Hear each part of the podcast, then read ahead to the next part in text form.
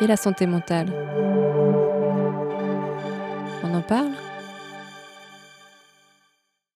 Je me sens mal avec les autres parce que je suis mal avec moi-même et j'ai l'impression de déranger et de saouler tout le monde.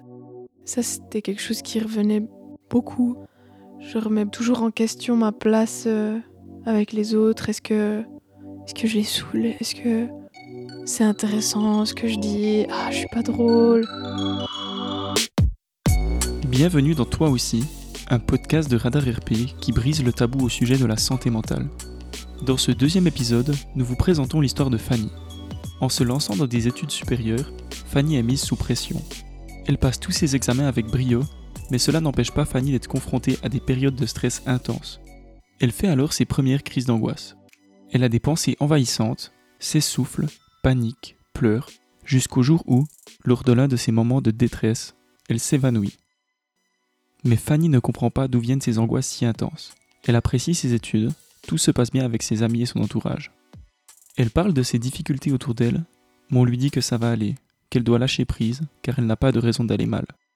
En pensant la réconforter et l'encourager, ses proches ont malheureusement produit l'inverse. Fanny culpabilise d'angoisser. Elle nous raconte comment elle a finalement réussi à accepter ce qu'elle ressentait et comment, en comprenant les mécanismes de ses angoisses, elle a appris à les gérer.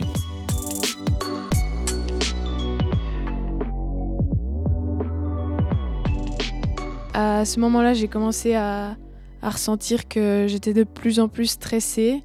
J'avais des petits épisodes de des petites attaques de panique, euh, des jours où j'étais en cours et tout à coup je me mettais à pleurer parce que j'avais l'impression que j'arriverais pas à tout faire, j'arriverais pas à euh, réviser assez pour tel et tel examen, j'arriverais pas à finir ce dossier. Et puis après la première session d'examen aux vacances de Noël, je me suis retrouvée euh, une journée où donc j'avais tout fini mes, mes examens. Euh, avant Noël, j'avais rendu tous mes dossiers. Enfin voilà, j'étais libérée. Je savais que j'allais passer du temps avec ma famille. Je me réjouissais des fêtes et tout. Et en fait, euh, j'ai passé deux journées entières à pleurer. Et je savais pas d'où ça venait, mais je pouvais plus m'arrêter. C'était des gros sanglots. Je savais pas la cause de, de, tout ça. Je me rappelle être dans le train avec ma sœur et il euh, y a tout le monde qui me regardait parce que je pouvais pas m'arrêter. Il y a eu justement à la fin de, de ma, ma deuxième session d'examen, euh, donc c'était la fin du semestre, j'avais tout fini, j'avais réussi, j'avais reçu les résultats, ça s'était bien passé. C'était un jour où j'étais rentrée chez moi, j'étais bien entourée avec ma famille et tout ça. Et là, tout à coup, euh, des pensées envahissantes. Je ne savais pas d'où ça venait, mais ça a été vraiment tellement intense que c'était comme si mon corps, il n'arrivait plus à gérer toutes ces pensées. Tu, ne peux pas te sortir de ce cercle vicieux. Et puis après, ça devenait aussi euh, assez physique, dans le sens où euh, c'est comme si il y avait plus de place dans ma tête, dans mon esprit pour toutes ces pensées. Et j'arrivais plus à, à, gérer tout ça. Je commençais à ressentir euh, la perte de sensation dans les bras, dans les jambes. J'avais euh, beaucoup d'hyperventilation, enfin du mal à respirer, enfin voilà. Et j'ai eu ce, ce, sentiment que j'avais besoin comme de me dissiper en fait, comme si j'avais envie que j'avais envie de fondre un peu. Je supportais plus tellement plus les pensées dans ma tête J'arrivais plus à les supporter dans mon corps non plus. Et, euh, et puis là, dans cette euh, deuxième crise, vraiment, j'ai, ressenti que, que mon corps, il avait besoin de débrancher en fait. Parce que je, je supportais plus ces pensées, je pouvais plus rien faire. Donc là, j'ai perdu connaissance. Il y avait mon frère à côté de moi. Enfin voilà, il m'a porté, il m'a mis au lit. Ensuite, euh, et j'ai repris un petit peu mes esprits, mais j'étais tellement dans un état de choc que hum, je me revois encore euh, assise à mon bureau, hum, la tête euh, entre les mains, et vraiment me dire, ok, ben là, je, je, je pourrais avoir des pensées suicidaires, et, et ça, ça m'a fait un, un électrochoc. J'ai vraiment pris conscience de beaucoup de choses. Après, il m'a fallu je pense, deux, trois jours pour me remettre. Vraiment, j'étais un petit peu euh, en mode zombie. Ce qui était dur aussi, c'était que je savais pas d'où ça venait. Et à partir de là, vraiment, l'anxiété a commencé à être un peu plus forte parce que j'étais dans ce cercle vicieux de culpabilité où je me disais, bon, d'un point de vue objectif, il y a tout qui se passe plutôt bien dans ma vie. Je me sentais très chanceuse, euh, j'étais entourée par ma famille, je faisais des études euh, qui me plaisaient. C'était vraiment où je me disais, j'ai aucune raison d'être dans cet état d'angoisse. Je suis pas légitime de ressentir euh, ce que je ressens. Ce sentiment de culpabilité qui était très lié pour moi avec l'incompréhension, l'incompréhension de pas savoir les causes de toutes ces pensées, les causes de d'un état euh, qui était autant dans les extrêmes en fait. C'était fortement en lien avec euh, ce que me renvoyait mon entourage parce que il souffrait de me voir comme ça et il me disait mais pourquoi tu te sens comme ça? T'as aucune raison. Il y a tout qui va bien. Il faut pas que tu te fasses autant de soucis. Il faut que tu lâches prise. Et ça vraiment ça ça nourrissait encore plus ce mécanisme d'angoisse, de rumination, de pensée envahissante. Suite à cette dernière crise d'angoisse, les parents de Fanny réagissent et prennent les choses en main. Ils appellent un médecin généraliste pour un premier rendez-vous. Malheureusement, ce n'est pas toujours facile de trouver directement une thérapie qui nous convient. Fanny nous raconte son expérience. Là, c'était un petit peu dur l'épisode chez le médecin parce que vraiment, je me suis retrouvée là. Il m'a posé des questions un peu du style euh, pourquoi vous vous sentez comme ça? Et moi, je savais pas trop. Il m'a dit Vous faites des études, ça vous plaît? Oui, ça me plaît. Euh, vous avez du soutien à la maison Oui, j'ai du soutien à la maison. Vous avez des amis ou vous êtes euh, harcelé à l'école? Non, je suis pas harcelée. J'ai des amis, je me sens bien entourée. Enfin voilà. Euh, je me suis pas sentie très prise au sérieux à ce moment-là chez le généraliste. Finalement, je, je suis allée trouver une psy. Ça s'est pas très bien passé. Cette euh, psychologue, elle m'a proposé de faire de la méditation de pleine conscience. J'ai toujours été très ouverte à ce genre de technique, mais à ce moment-là, ça me convenait pas. En fait, ça me parlait pas parce que j'avais l'impression que c'était pas une solution. En fait, ce que j'avais besoin, c'était de comprendre d'où venait cette anxiété.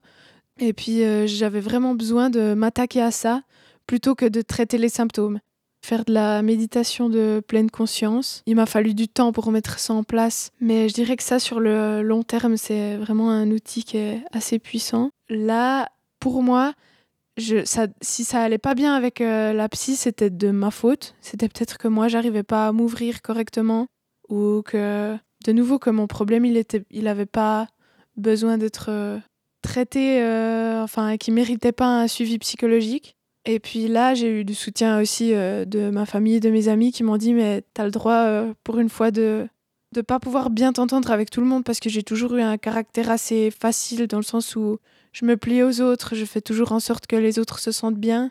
Et puis euh, j'ai arrêté ma, mon suivi avec cette psychologue-là. Ensuite, c'était de nouveau une petite période de recherche où c'était vraiment un poids ces recherches parce que juste le fait de prendre le téléphone pour rappeler quelqu'un, c'est tellement dur. Euh, ça fait des années que je fais de la thérapie, que je fais de la kinésiologie. Mais dans cette période-là, de, prendre le téléphone et d'appeler quelqu'un, c'était tellement dur. Finalement, j'ai quand même trouvé une autre, euh, une psychiatre. Et puis là, j'avais, je me sentais un peu plus prise au sérieux. C'était un suivi un peu plus euh, scientifique.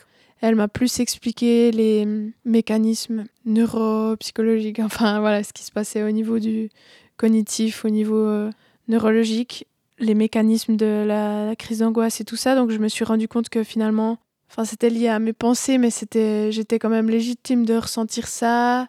Mais hum, petit à petit, on a essayé de mettre en place des détecteurs pour que, bah, pour prévenir les crises d'angoisse. Et puis après, pour euh, détecter les signaux qui feraient que ça arrive, je pense que faire une thérapie, c'est vraiment quelque chose d'hyper important.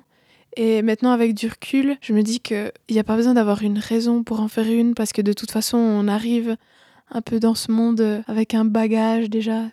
J'ai l'impression que on porte des choses qui nous appartiennent pas forcément. Et puis qu'il y a tellement de choses qui se passent pendant l'enfance, pendant notre développement, sur lesquelles on peut travailler pour euh, s'épanouir en étant jeune et adulte. Avec le recul, tu penses que ces périodes de détresse, elles sont liées à quoi? J'ai fait le lien avec euh, l'hypersensibilité. Juste le fait de poser un mot sur ça, ça m'a libérée. Ça a été euh, un énorme changement pour moi parce que j'ai enfin compris euh, certains de mes fonctionnements depuis toute petite. Parce que déjà en étant petite, j'étais souvent stressée, je réfléchissais beaucoup, j'avais peur, j'étais beaucoup dans les extrêmes émotionnellement parlant. Et pendant cette année, donc avant de commencer mes études, mon papa avait fait justement un, un infarctus. Et c'est comme si ça avait remué en moi plein plein de choses. Il travaillait beaucoup. Et puis ça a fait comme un effet miroir sur moi où je, sais que j'ai un tempérament qui est très similaire à celui de mon papa justement où j'ai toujours envie d'aller jusqu'au bout des choses enfin de toujours euh, être très exigeante envers moi-même je me mets beaucoup de pression je pense que c'est quelque chose qui s'est amplifié au moment de mes études beaucoup de cours beaucoup de dossiers et vraiment les profs qui nous mettaient toujours la pression on avait, euh, je me rappelle d'une prof avec qui particulièrement, ça m'arrivait d'entrer dans sa classe et d'avoir déjà les larmes aux yeux alors qu'on n'avait pas d'examen ou quoi que ce soit. C'est juste que j'étais aussi très réceptive à son énergie, à, son stress, plus au stress de tous les autres euh, dans la classe. On nous disait parfois, euh, vous devez absolument avoir les compétences, vous devez absolument apprendre ça comme il faut parce que ça va vous servir dans votre vie professionnelle et puis si euh, vous n'avez pas telle ou telle euh, compétence, vous n'arriverez pas à vous démarquer euh, sur le marché du travail. Et rien que le fait de nous mettre autant d'examens, autant de cours, au final, je me suis rendu compte que c'était un peu pour nous apprendre que dans la vie professionnelle, on peut pas toujours tout gérer, on peut pas avoir un contrôle total sur tous les projets qu'on a, sur tous les travaux, les dossiers, tout ça. Il a fallu au bout d'un moment mettre un peu des priorités mais pour les personnes qui sont toujours dans ce perfectionnisme malsain, c'était vraiment dur de se détacher de cette pression et de lâcher prise sur tout ça. Ça faisait vraiment lien avec ce que je vivais du reste. C'était que tout le monde me disait Mais Fanny, lâche prise.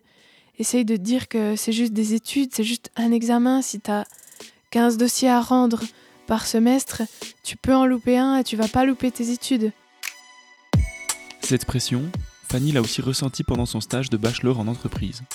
On attendait d'elle qu'elle fournisse le même travail que ses collègues plus expérimentés, alors qu'elle était encore en formation. Une charge de travail disproportionnée, courante chez les stagiaires, qui a aussi impacté sa santé mentale.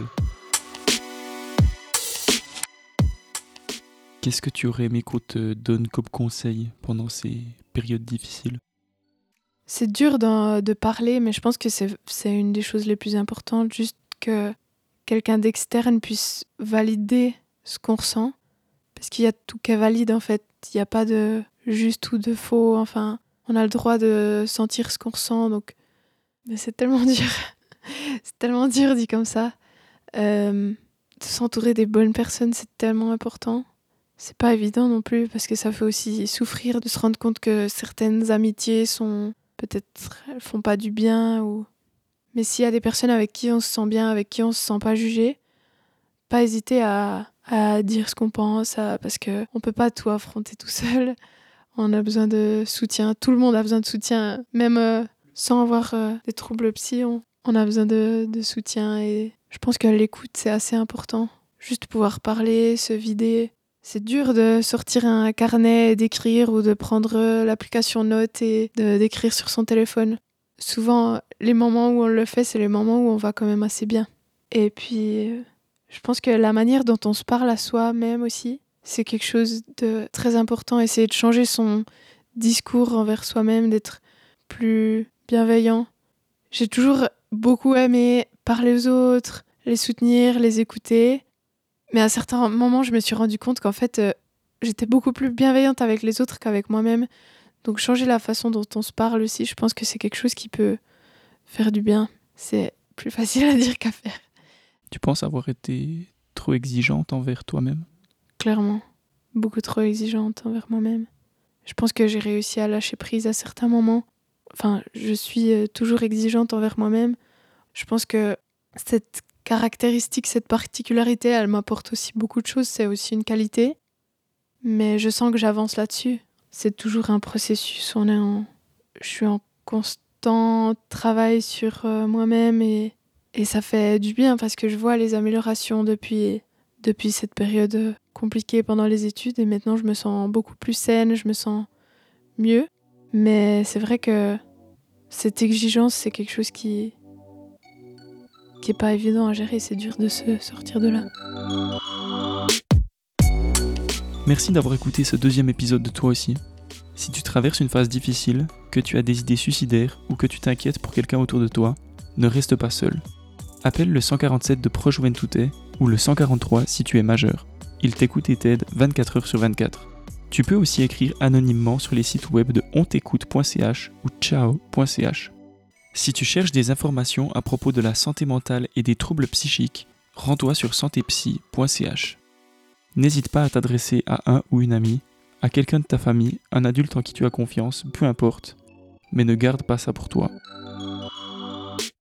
Vous avez écouté Toi aussi, un podcast de Radar RP, imaginé et réalisé par Maë Biderman.